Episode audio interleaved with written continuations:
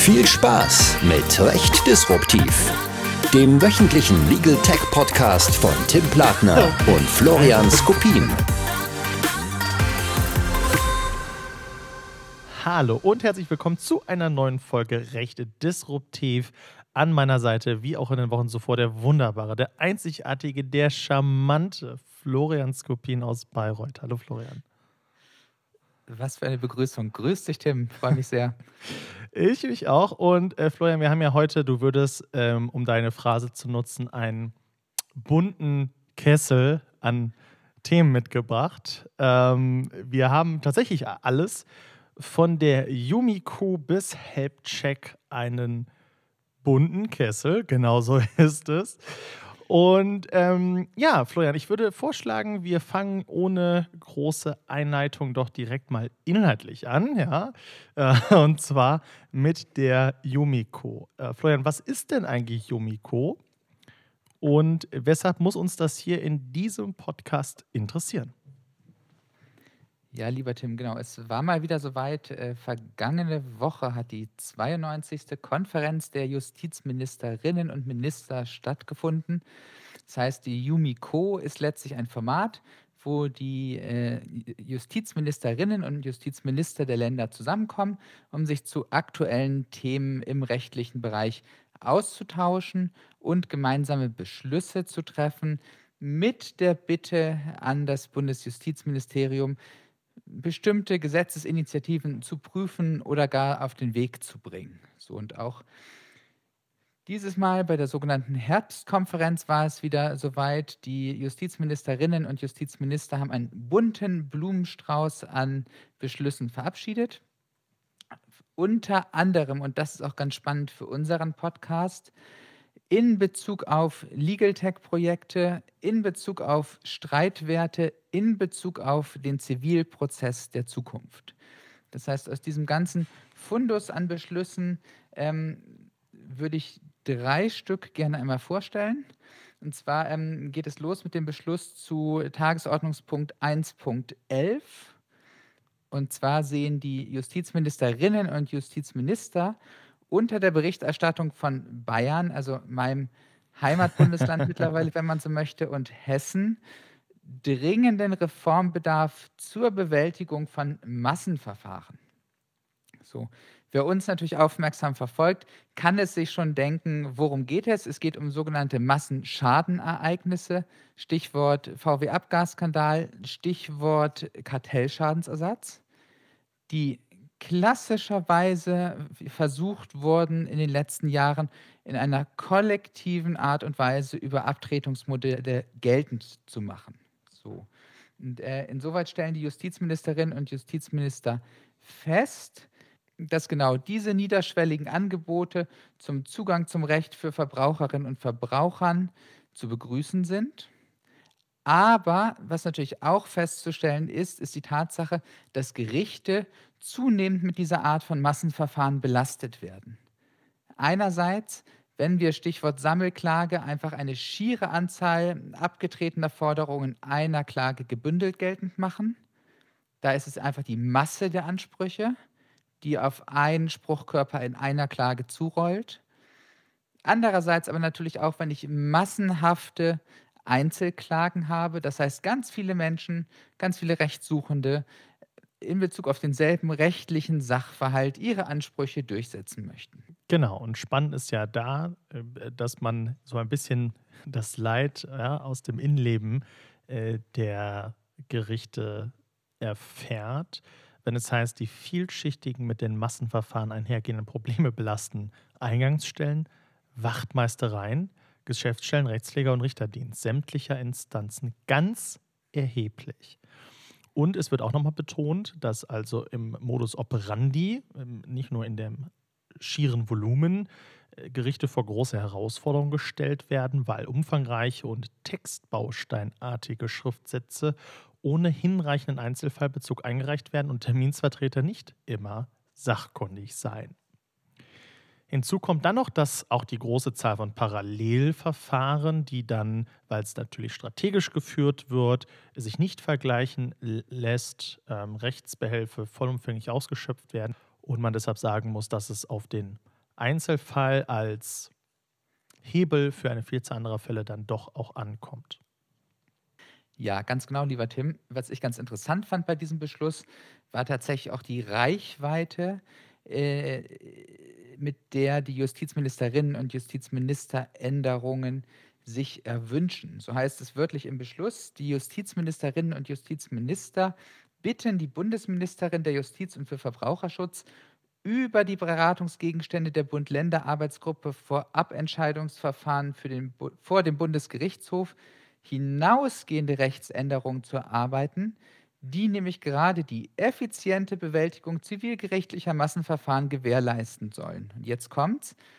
Dabei sollten unter anderem das materielle Zivilrecht, das Zivilprozessrecht, aber auch das Berufs- bzw. Rechtsdienstleistungsrecht sowie das Gebühren- und Kostenrecht in den Blick genommen werden, ohne die berechtigten Ansprüche der Bürgerinnen und Bürger zu beschneiden. Also wir sehen, Stichwort RDG, unsere Justizministerinnen und Justizminister wünschen sich also ein Stück weit regulatorische Rahmenbedingungen, die es auch äh, Legal Tech-Anbietern vereinfachen, in Bezug auf diese Massenverfahren mitzuwirken. Ist dem so? Würdest du das daraus lesen wollen? Weil für mich klingt das dann so ein bisschen, dass man natürlich im Lichte des Zugangs zum Recht, was natürlich auch hier nochmal nicht nur floskelhaft, wie ich finde, betont wird, dass es wichtig ist, aber gleichzeitig auch herausgestellt wird nach Motto so ein bisschen Regulierung und damit auch ein bisschen Prohibition regulatorischer Art wäre eigentlich doch ganz schön, oder? Würdest du das so liberal deuten wollen, wie du es gerade getan hast? Ja, man stellt sich ja tatsächlich schon die Frage, warum das Rechtsdienstleistungsrecht sonst explizit in dem Beschluss aufgelistet ist. Ähm, zumal die Justizministerinnen und Justizminister ja weiter hinten sagen, ähm, dass es das Ziel sein muss, die Zivilgerichte durch geeignete rechtspolitische Instrumente zur Erledigung serienweise eingereichter Klagen in angemessener Zeit zu befähigen. Mhm. Das heißt, ich würde schon sagen, und gerade im Lichte von äh, BGH Sammelklage in Kasso, wird man wohl schon sagen müssen, dass aktuell nichtanwaltliche Dienstleister beziehungsweise im konkreten Inkasso-Dienstleister einer der Akteure sind, um eben effizient auch Ansprüche von Rechtssuchenden durchsetzen zu können. In diesem Lichte, gerade mit dem Hinweis, dass die berechtigten Ansprüche der Bürgerinnen und Bürger nicht beschnitten werden sollen, würde ich tatsächlich sagen, dass das so zu verstehen wäre, dass in puncto Rechtsdienstleistungsrecht hier ein Stück weit liberalisierende oder jedenfalls rechtssicherheit schaffende Regelungen ähm, erwünscht sind. Siehst du das anders? Ich hoffe, dass du damit recht haben wirst, Florian. Ähm, ich bin da etwas zwiegespalten, weil ich zwar schon sehe, die Yumiko betont das sehr, äh, dass da eigentlich keine Restriktion im Zugang und damit auch in der Durchsetzung erfolgen sollen. Umgekehrt natürlich unter den daraus resultierenden Folgen, nämlich der Bewältigung, leidet und der Reflex zu sagen, dann machen wir doch Prohibition im Zugang, ja durchaus sagen wir mal, schnell ins Auge gefasst werden könnte. Aber bleiben wir doch mal beim Zugang, denn die Yumiko hat noch weiter äh, hochgradig interessante Beschlüsse getroffen. Es geht da um den Zivilprozess der Zukunft. Florian, was haben denn die Yumiko unter dem Top 21 uns mitgebracht? Ja, genau, lieber Tim. Also zunächst einmal erstmal die Feststellung, dass nämlich der Zivilprozess dringend einer Modernisierung und einer Digitalisierung bedarf. So, und ich glaube, das ist auch das ganz entscheidende Kernstück ähm, dieses Tagesordnungspunktes, woraus folgt eine Bitte an die Justizministerin äh, der Justiz und für Verbraucherschutz, ähm, eine Vielzahl von Vorschlägen der Arbeitsgruppe zur Modernisierung des Zivilprozesses zu prüfen und gegebenenfalls entsprechende Gesetzesentwürfe vorzulegen. Und wer sich den Beschluss dann anschaut, findet dort eine Auflistung von insgesamt sechs Anregungen, mm, die an ganz unterschiedlichen Stellen innerhalb des Zivilprozesses ansetzen. So was ich beispielsweise sehr spannend finde, ist unter äh, Buchstabe D die Überlegung, inwiefern ein Rechtsrahmen geschaffen werden sollte für den Einsatz automatisierter Entscheidungen und den Einsatz entscheidungsunterstützender künstlicher Intelligenz im Kostenfestsetzungsverfahren. So. Daraus äh, resultieren natürlich zwangsläufig zwei Fragen. Was ist hier unter künstlicher Intelligenz gemeint? Mhm. Und zweitens, droht in Zukunft der Robo-Judge? Was meinst du, Tim? Das glaube ich nicht. Äh, wer die praktische Umsetzung von Digitalisierungsbestrebungen, sagen wir mal, in der Justiz im Allgemeinen betrachtet, der wird schnell feststellen, dass wir da so schnell einer Rationalisierung von Richterstellen nicht sorgen müssen. Im Übrigen heißt es ja nur die Schaffung eines Rechtsrahmens. Und der Einsatz automatisierter Entscheidungen, also der, die richterliche Kerntätigkeit, wird sicherlich nicht durch einen Robot-Judge ersetzt werden, äh, sondern allenfalls vielleicht als Art Vorverfahren, das, das ist ja schon ein paar Mal auch diskutiert worden, oder ganz partiell als erste Entscheidungsfindung, wo man dann jederzeit, wie so ein bisschen das gerichtliche Mahnverfahren, ähm, jederzeit dann noch Einspruch einlegen kann äh, um es dann wieder einem menschlichen Richter vorlegen zu können. Mhm. Wenn wir jetzt noch mal ein bisschen bei dem Themenkomplex bleiben und aus deiner Brille auch als Softwareentwickler natürlich, ähm, was glaubst du nach aktuellem Stand, wie sehr könnten so Massensachverhalte auch jetzt schon verhältnismäßig einfach automatisiert automatisiert werden oder teilautomatisiert werden jedenfalls. Also Stichwort Fluggastrecht. Was bräuchte es an den Gerichten, um so eine Teilautomatisierung zu ermöglichen? Also jedenfalls nicht künstliche Intelligenz. Das kommt aber mal ganz, ganz weit am Ende. Äh, mhm. Vorher haben wir noch ganz andere Themen. Ähm, überhaupt erstmal den Inhalt zu sortieren, bevor man ihn weiter bearbeitet.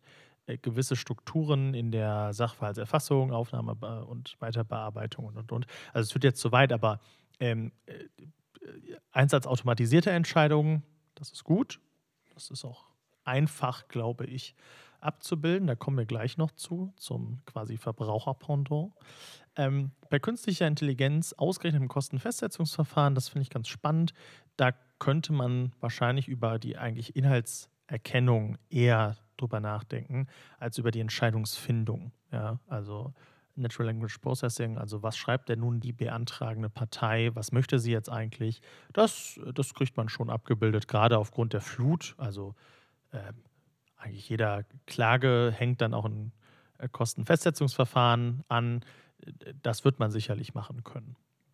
Aber auch hier wieder die Erwartung an künstliche Intelligenz massiv dämpfen und äh, wenn ich jetzt fies wäre, würde ich sagen, im staatlichen Bereich mit einem noch höheren Dämpfungsfaktor.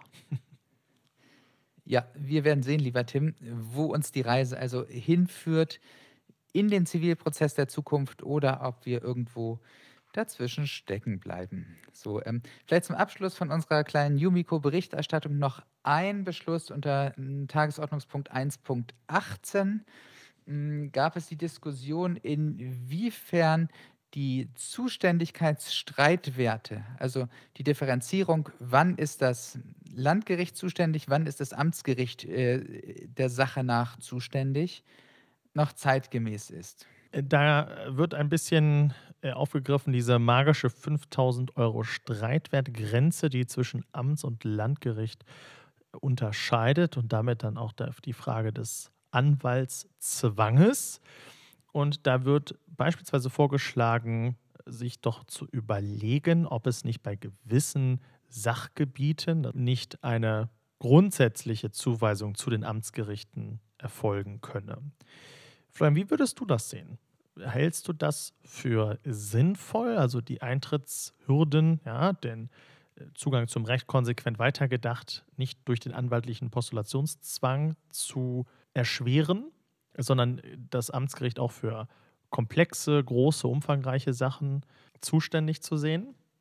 Ähm, ich würde es tatsächlich so ein bisschen differenziert sehen. Also, wenn ich richtig informiert bin, haben wir es ja beispielsweise im Mietrecht so, dass wir eine streitwertunabhängige erstinstanzliche Zuständigkeit bei den Amtsgerichten haben, weil man sagt, bei mietrechtlichen Streitigkeiten hat einfach so ein Amtsrichter eine ähm, größere Ortsnähe zu dem Sachverhalt. Und ähm, mit der Argumentation könnte ich persönlich äh, sehr, sehr gut leben äh, damit, wenn man das auch beispielsweise für Straßenverkehrsrecht so einführen würde, weil auch da ist es ja de facto so, Ortstermine irgendwie würden mit Sicherheit erleichtert werden, auch bei schwierigeren äh, zu beurteilenden Verkehrsunfällen, ähm, sodass ich glaube, dort hätte es schon seine Berechtigung. Ich glaube aber, dass es ähm, tatsächlich Gebiete gibt, wo diese streitwerthöhenabhängige ähm, Differenzierung durchaus Sinn macht einfach. Ja, und man muss ja auch sagen, Zugang zum Recht, ähm, wenn ich viel mehr vor dem Amtsgericht selbst tun kann, dann resultiert daraus ja erstens die Frage, a, machen das die Leute dann tatsächlich auch mhm. selbst? Empirische Erhebungen sagen ja eher nein, weil sich viele Parteien auch vor Amtsgerichten ja trotzdem von Rechtsanwälten vertreten lassen. Mhm. Und b, verfügt tatsächlich auch ein Amtsrichter immer über die notwendige Expertise, zumal man ja dabei berücksichtigen muss, dass ich gerade bei einer landgerichtlichen Erstinstanz ja eine berufsmäßig besetzte Kammer habe. Das heißt, ich habe auch als Spruchkörper Möglichkeiten der gemeinsamen Beratung, die dann äh, auf einmal verloren gingen. So, ähm, von daher bin ich da so ein bisschen zurückhaltend, das, mhm. äh, das komplett aufzuheben und Streitwert unabhängig auszugestalten. Was ich aber tatsächlich ganz interessant fand, war der Vorstoß dann noch, ähm, auch die Wertgrenze vom vereinfachten Verfahren nach 495a ZPO zu hinterfragen. Und da wird ja natürlich die Frage, welche Auswirkungen hätte das zum Beispiel, lieber Tim, wenn man diese Grenze nach oben setzen würde? Gerade in Bezug auf Legal Tech Geschäftsmodelle. Also es wird natürlich das Thema ähm, über 600 Euro Gegenstands über 600 Euro Streitwert, den mündlichen, den, den, erforderlichen mündlichen Termin, dass man sich den sparen kann, dass es schnellere Entscheidungen gibt, die dann im besten Fall, wenn man es jetzt nicht aus rein äh, unternehmerischen Gesichtspunkten sieht, auch bürgernäher zu einer schnellen Entscheidung führt, äh, die man dann, und da muss man natürlich aufpassen, ja, wird dann Berufung zugelassen oder nicht, das, da müsste man vielleicht nochmal gucken, ob man das dann anders regelt, ähnlich wie so eine Art Vorverfahren. Aber gut, in der Sache immer sinnvoll, wenn es schnelle, unbürokratische Entscheidungen gibt. Und 495a äh, ermöglichen so, sicherlich solche Entscheidungen. Mhm. Genau. Das also auch hier gilt dann wiederum, es bleibt abzuwarten, was tatsächlich aus diesen Beschlüssen sich entwickeln wird. Aber ähm, so wie es Entwicklung gibt, wir bleiben dran. Sofort. Und berichten dann natürlich auch zu gegebener Zeit. Ein wunderbarer Allgemeinplatz. Ähm, ein anderer Platz, um es mal sprachlich etwas zu verrenken, äh, ist ein Online-Portal, ähm, das von der Initiative Tech for Germany abrufbar unter der schlanken Domain dev.techforgermany.org slash bmjv-justizportal. Ich bin mir sicher, es gibt auch eine schlankere Domain. Und was man hier ganz schön sieht, und das ist eigentlich der wesentliche Inhalt, mm, man versucht von Seiten der Justiz, das ist im Übrigen auch in der Yumiko ähm, unter Top 21 angesprochen, man möchte Auf- bzw. Ausbau eines Online-Portals zur Inanspruchnahme auch von Rechtsdienstleistungen ausbauen. Also der Staat begibt sich gewissermaßen in Konkurrenz zu Legal Tech und Co. mit eigenen Angeboten.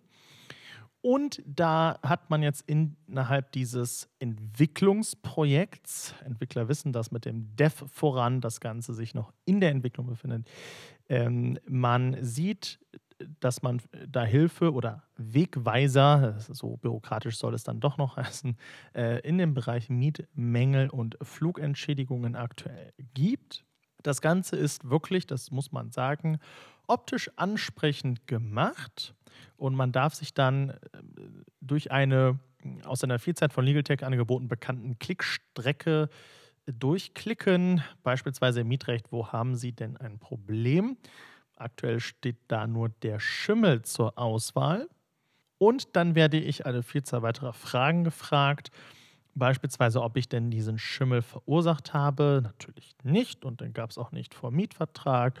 Und der Schimmel besteht aktuell immer noch und und und. Und wenn ich diese Fragenstrecke dann weiterhin so beantworte, dass das Ganze Richtung Anspruch läuft, dann bekomme ich mögliche Ansprüche aufgezeigt. Und da habe ich dann die Beseitigung des Mangels durch die Vermieter oder eine Mietminderung. Und das Schöne ist, das ist optisch ansprechend. Das ist gerade, wenn man noch gänzlich unbedarft mit dem Ganzen ist, wirklich ein toller erster Wegweiser. Ähm, nicht mehr ist da aktuell ja auch äh, beansprucht. Und ich kann, und das klingt ja erstmal ganz toll, Online-Klage einreichen. Wie genau kann ich mir das denn vorstellen, lieber Tim? Also ich muss aktuell, das muss man einfach sagen, es ist ja ein Dev-Projekt, das ist ein Testprojekt, ähm, wird das jetzt nochmal genau dargestellt und das heißt, ja, okay, also die Einreichung läuft natürlich jetzt noch erstmal noch normal, da ist man gerade dabei. Aber ich kann ein solches Klagedokument erstellen. Und da kann ich dann äh, gewissermaßen, wie man das aus äh, vielen guten Document Automation Tools kennt, eben meine Platzhalter in ein Frageformular eingeben, wo ich wohne, wie ich heiße und, und, und, und bekommt dann am Ende eine fertige Datei, die ich dann nutzen kann. Also ich kann mir gewissermaßen meine Klage zusammenklicken. Das klingt ja jetzt auf den ersten Blick wahnsinnig attraktiv für Rechtssuchende, insbesondere auch die Vorstellung, wenn man seinen eigenen Anspruch durchsetzen kann, dann hat man ihn komplett für sich selbst. Also muss nicht irgendeinem Legal Tech-Dienstleister prozentuale Erfolgsbeteiligung etwa abgeben davon. Wo oder was könnte allerdings schwierig sein bei so einem Projekt? Also die anwaltliche Tätigkeit, typischerweise anwaltlich, beschränkt sich ja erfreulicherweise nicht auf das Zusammenklicken eines einzelnen Dokuments, um einen Fall vollständig und abschließend äh, bearbeiten zu können, sondern da steckt hier noch ein bisschen mehr hinter. Im ersten Schritt sind es natürlich rechtliche Fragen. Also die Frage, was ist eine angemessene Frist? Ist es ein außergewöhnlicher Umstand äh, und ist es auch tatsächlich so oder beruft sich da nur die Airline beispielsweise darauf? Das sind natürlich rechtliche Fragen, die typischerweise von Legal Techs Anwälten mit Legal Tech Software so hinterlegt sind, dass sie eine, die eine oder andere Bewertung zulassen, unter Umständen auch unter Hinzuziehung von Datenbanken. Das Ganze ist hier und das kann man und auch nicht erwarten, etwas abgespeckter. Ja, da ist also gewissermaßen der formaljuristische Aufbau gewährleistet, aber äh, sagen wir mal, die rechtliche Würdigung, die kann dadurch nicht geleistet werden. Aktuell, das will ich nicht ausschließen. Mhm.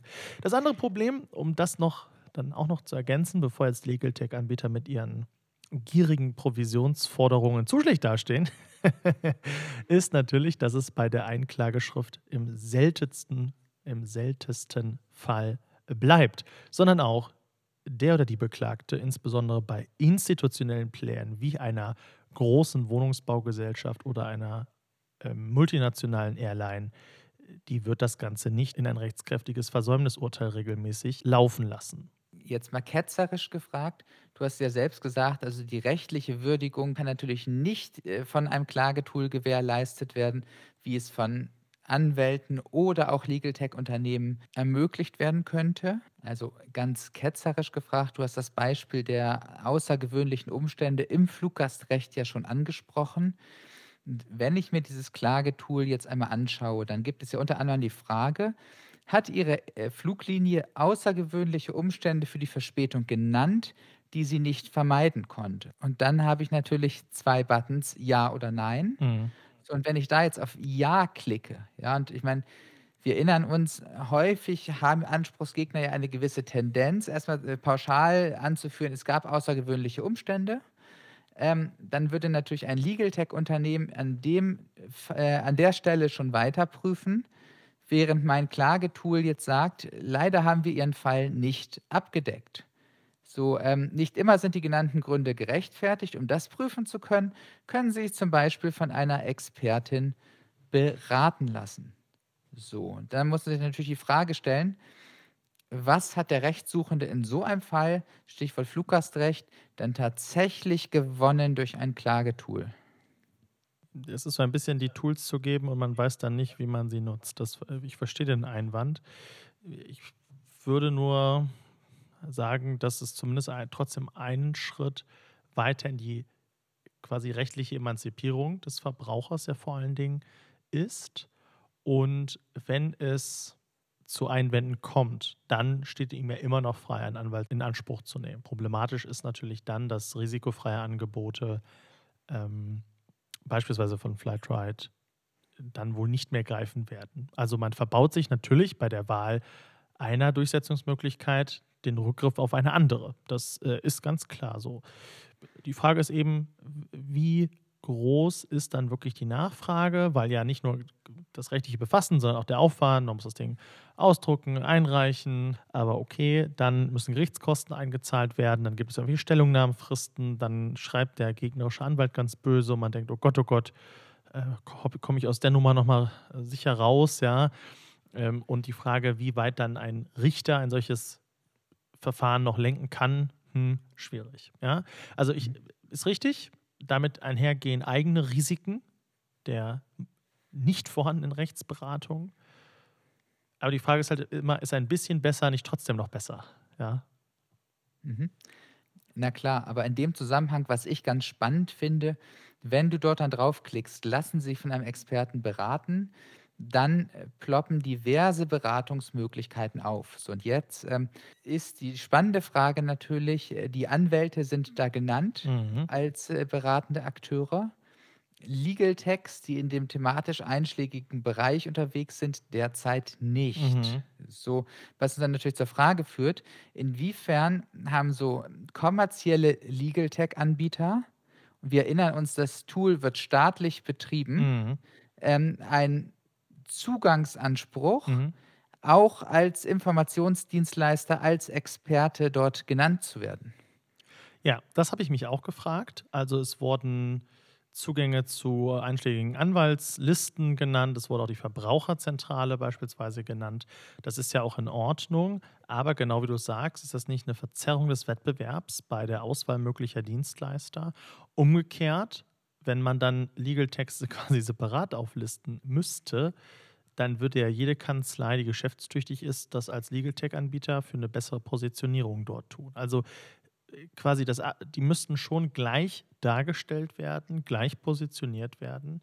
Da gebe ich dir recht und das irritiert mich auch. Aber wir müssen nochmal an das Def vor der URL denken. Ja, ähm, nichtsdestotrotz halte ich das auch für kritisch, insbesondere wenn in manchen Rechtsbereichen Legal Tech-Anbieter ganz erheblichen Marktanteil vereinnahmen können. Mhm. Wir halten also fest, für den Fall der Fälle müsste dann natürlich im Zweifel ein Gericht entscheiden, inwiefern so ein Legal Tech-Unternehmen auch einen Zugangsanspruch zu dieser staatlichen Informationsplattform hat Vielleicht ließe sich das ja ähnlich wie im Anwaltsbereich beispielsweise durch den Legal Tech-Verband realisieren, dass nicht nur ihre Mitglieder, aber gleichwohl eine, sagen wir mal, redaktionelle Vorauswahl getroffen wird äh, nach Relevanzkriterien. Ähm, das halte ich schon für sinnvoll. Also da findet man sicherlich eine gute Lösung. Florian, wenn ich jetzt noch nicht solche tollen Do-it-yourself-Portale finde, habe, nutzen kann, dann bleibt mir ja manchmal nur noch der Weg über BeagleText oder ganz klassisch im Individualwege meine Ansprüche geltend zu machen. Und es gibt Neuigkeiten aus Nürnberg. Florian, was hat denn da das OLG Nürnberg Hübsches entschieden?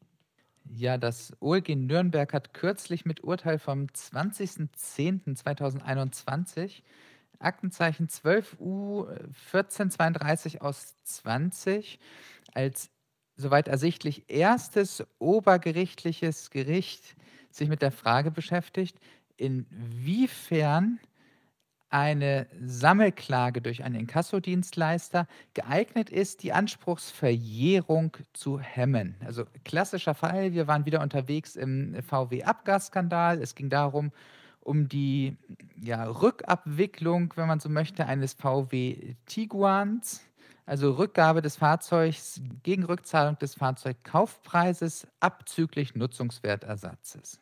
Und der Rechtssuchende, der hier in dem OLG-Verfahren geklagt hatte, war zunächst mit seinem Anspruch in einer der äh, VW-Abgasskandal-Sammelklagen beteiligt, ist dort dann aber letztlich wieder ausgestiegen und hat versucht, seine Ansprüche also dann auf eigene Faust durchzusetzen. Und die in diesen Konstellationen immer wieder auftretende Frage ist dann natürlich, ähm, die Verjährungshemmung durch Klageerhebung erfolgt nur, wenn tatsächlich derjenige, der auch geklagt hat, aktiv legitimiert ist, was natürlich äh, mittelbar die Frage aufwirft, war letztlich diese Sammelklage im VW-Abgasskandal zulässig? Weil wenn ja, dann war die Sammelklage des Inkassodienstleisters verjährungshemmend, mit der Folge, dass auch zu einem späteren Zeitpunkt der Rechtssuchende dann auf eigene Faust nach Ausstieg aus der Sammelklage faktisch seine Ansprüche selbst durchsetzen konnte. Genau, und auch das OLG Nürnberg bejaht letztlich, wie auch die Vorinstanz des äh, Landgericht Nürnberg führt, die Aktivlegitimation des Inkassodienstleisters in der ursprünglichen Sammelklage mit der Folge, dass letztlich der Rechtssuchende so dann auch selbst seine Ansprüche noch geltend machen konnte in dieser isolierten Klage. Wir hatten im Vorfeld oder in den letzten Folgen schon mal entsprechende Hinweisbeschlüsse dargestellt und das ist jetzt quasi die konsequent darauf ergangene Entscheidung, wenn man so möchte, ja? Genau, richtig. Von einem anderen Gericht weil die Hinweisbeschlüsse äh, waren von okay. anderen Gerichten in der Bundesrepublik mhm. Deutschland querbeet verteilt. Aber wenn man so will, ist das soweit ersichtlich die erste obergerichtliche Entscheidung zu dem Thema, die im Übrigen, und das finde ich ganz interessant, ähm, auf die BGH-Entscheidung zum Sammelklage in Kassel Bezug nimmt mhm. und ähm, dort aber sagt, ne, der, der Sachverhalt ist letztlich vergleichbar wo man durchaus ja, wir hatten es, meine ich, in einer der vergangenen Podcast-Folgen auch schon mal diskutiert, mhm. inwiefern Ansprüche aus dem VW-Abgasskandal homogen oder heterogen sind. Und das Gericht sagt hier, es liegt ein vergleichbarer Sachverhalt ähm, vor zu der Entscheidung in der Sache Air Deal gegen Air Berlin, wo es ja letztlich darum ging, die Rechtssuchenden haben Flug Tickets gebucht, konnten aufgrund der zwischenzeitlich eingetretenen Insolvenz der Air Berlin ihre Flüge aber nicht mehr antreten. Also ein wesentlich aus meiner Sicht zumindest homogenere Anspruchsgruppe, als dies hier bei so einer Sammelklage tatsächlich der Fall ist. So, das also als kleines Update aus dem Bereich der Sammelklagen. Auch du hast uns eine relativ aktuelle Legal Tech-Entscheidung mitgebracht, lieber Tim. Und es geht um Versicherungen, wenn ich es richtig verstanden habe. Ja, genau. Und zwar sind das lieben Kollegen aus dem quasi benachbarten Düsseldorf und Wuppertal aus gesehen ähm, von HelpCheck. Und HelpCheck ist sicherlich äh, ein, ein Name. Es geht da um die Rückabwicklung von Lebensversicherungen. Und wir wissen auch, ähm, HelpCheck hat sich schon in der Vergangenheit mit der Nürnberger einige Scharmützel geliefert. Und jetzt gibt es äh, vom Landgericht Düsseldorf ähm, ein Urteil vom 21. Oktober, Aktenzeichen 37 O 137 aus 19. Das Geschäftsmodell von HelpCheck dürfte hinreichend bekannt sein, wenn nicht. Es geht also um die Rückabwicklung von Lebensversicherungen unter Inanspruchnahme des Widerrufsrechts. Das Besondere an HelpCheck ist, dass HelpCheck äh, über eine Inkassoerlaubnis verfügt. Das ist noch nicht so besonders, aber darüber hinaus auch eine Zulassung als Versicherungsberater. Versicherungsberater sind im Gegensatz zu Versicherungsmaklern eine relativ seltene Berufsgruppe. Ganze 331 Gewerbetreibende gibt es nur in Deutschland, die ausschließlich gegen Honorar beraten dürfen und deshalb nicht auf Grundlage eines von Helpcheck vereinnahmten Erfolgshonorars. Nun kann man sich sicherlich darüber streiten, was denn hier nun gilt. Allerdings darf man nicht verkennen, dass eben Helpcheck über eine Inkassoerlaubnis verfügt und deshalb zur Beitreibung von Forderungen berechtigt ist. Insoweit, so scheint es, das Urteil ist leider noch nicht veröffentlicht, scheint es also, dass quasi eine alternative Zulassung ausreicht um sich darauf stützen zu können, dass man jedenfalls in diesem Bereich und diesen berufsrechtlichen Regelungen unterfallend die eigene Tätigkeit erbringen darf. Einzige Einschränkung und insoweit, ob man das jetzt als Niederlage bezeichnen möchte oder nicht, das sei dem jeweiligen Betrachter überlassen. Helpcheck hatte damit geworben, dass Verbraucher über das Portal durchschnittlich 10.200 Euro zusätzlich pro Vertrag bekommen könnte. Solche Behauptungen müssen in Zukunft unterlassen werden, weil sie nicht hinreichend dargelegt sind, auf welcher Tatsachengrundlage diese Behauptung fußt. Insgesamt also auch hier nochmal eine interessante, weil noch versicherungsrechtlich berührte Entscheidung. Ebenso interessant, dass die Nürnberger dagegen vorgegangen ist. Das scheint also einen gewissen Druck, der von Helpcheck auf die Nürnberger auszugehen scheint, möglicherweise Anlass gewesen sein, äh, das zu initiieren. Im Ergebnis ohne durchgreifenden Erfolg. Ja, genau, du sprichst es ja schon an, lieber Tim. Es scheint einen gewissen Druck auf diesem Markt zu geben. Und passend dazu habe ich auch noch eine aktuelle Entscheidung mitgebracht zu einem Lebensversicherer, wo es genau um diese Konstellation ging. Policenaufkäufer, also Legal Tech, wenn man so möchte, auf der einen Seite, ähm, Lebensversicherer auf der anderen Seite. Und, zwar geht es um die Entscheidung des OLG Rostock äh, vom 2.8.2021, Aktenzeichen 2U17 aus 20. Und zwar geht es um ein wettbewerbsrechtliches Unterlassungsverfahren, in dem jetzt mal nicht der Lebensversicherer klagt, sondern der Policenaufkäufer. Weil nämlich was passiert ist, das Geschäftsmodell vom Policenaufkäufer lässt sich relativ einfach zusammenfassen die kaufen von den Rechtssuchenden, die gleichzeitig Versicherungsnehmer beim Lebensversicherer sind, bestehende Lebensversicherungsverträge auf, also RDG-technisch gesehen echter Forderungskauf, nicht in Kassozession. Mhm. Und liquidieren diese Lebensversicherungsverträge so dann im Nachgang beim Lebensversicherer. So, und jetzt kann man sich natürlich vorstellen, findet das so ein Lebensversicherer äh, nicht so grandios, wenn das äh, in hundert- oder tausendfacher Anzahl vorkommt. Und unser beklagter Lebensversicherer hat sich daraufhin mit einem Schreiben an den Rechtssuchenden gewandt, worin es am Ende wörtlich heißt, wir empfehlen Ihnen daher die Fortführung Ihrer Versicherung und würden uns freuen, wenn Sie sich dafür entscheiden. So. Problem ist, zu dem Zeitpunkt hat natürlich der Rechtssuchende, also der ehemalige Versicherungsnehmer, seine Ansprüche aus dem Lebensversicherungsvertrag schon an den Policenaufkäufer verkauft und in der Folge abgetreten, sodass letztlich ähm, hier der Rechtssuchende verleitet werden könnte durch das Schreiben, ähm, seiner vertraglichen Verpflichtung mit dem Policenaufkäufer nicht nachzukommen. So, hm. und man kann sich natürlich vorstellen, das findet so ein Policenaufkäufer nicht so richtig lustig, wenn er eigentlich loslegen möchte und dann eben äh, reihenweise die Kunden abzuspringen drohen und hat deshalb wettbewerbsrechtliche Unterlassungsansprüche gegen eben dieses Werbeschreiben geltend gemacht. Und das vollkommen zu Recht, wie das äh, Oberlandesgericht Rostock befunden hat. Und zwar sagt das Gericht, es kann offen bleiben letztlich, ob die beklagte Lebensversicherung den Tatbestand des Paragraphen 4 Nummer 1 UWG äh, verwirklicht hat.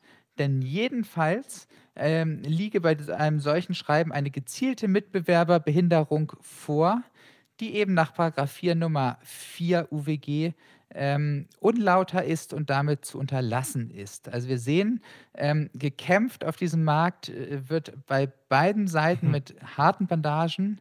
Es, wenn man sich den Werbeclaim von Helpcheck anschaut, äh, bei dem in Aussicht gestellten Rückforderungserlös, durchaus auch nachvollziehbar, weil es bei so einer Rückabwicklung natürlich bei beiden Seiten um viel Geld geht. Also Obacht beim Kampf um Lebensversicherungen so viel sei also gesagt. Äh, damit sind wir auch schon durch, Florian. Und nächste Woche haben wir einen richtig tollen Gast am Start. Er kommt aus Berlin und öffnet uns die eigentlich sonst verschlossene Tür zu seiner Legal Tech Research and Development Abteilung. Es wird also so richtig spannend. Aber bis dahin, lieber Florian, wünsche ich dir eine schöne Woche und wir hören uns nächste Woche. Vielen Dank, lieber Tim. Bis nächste Woche.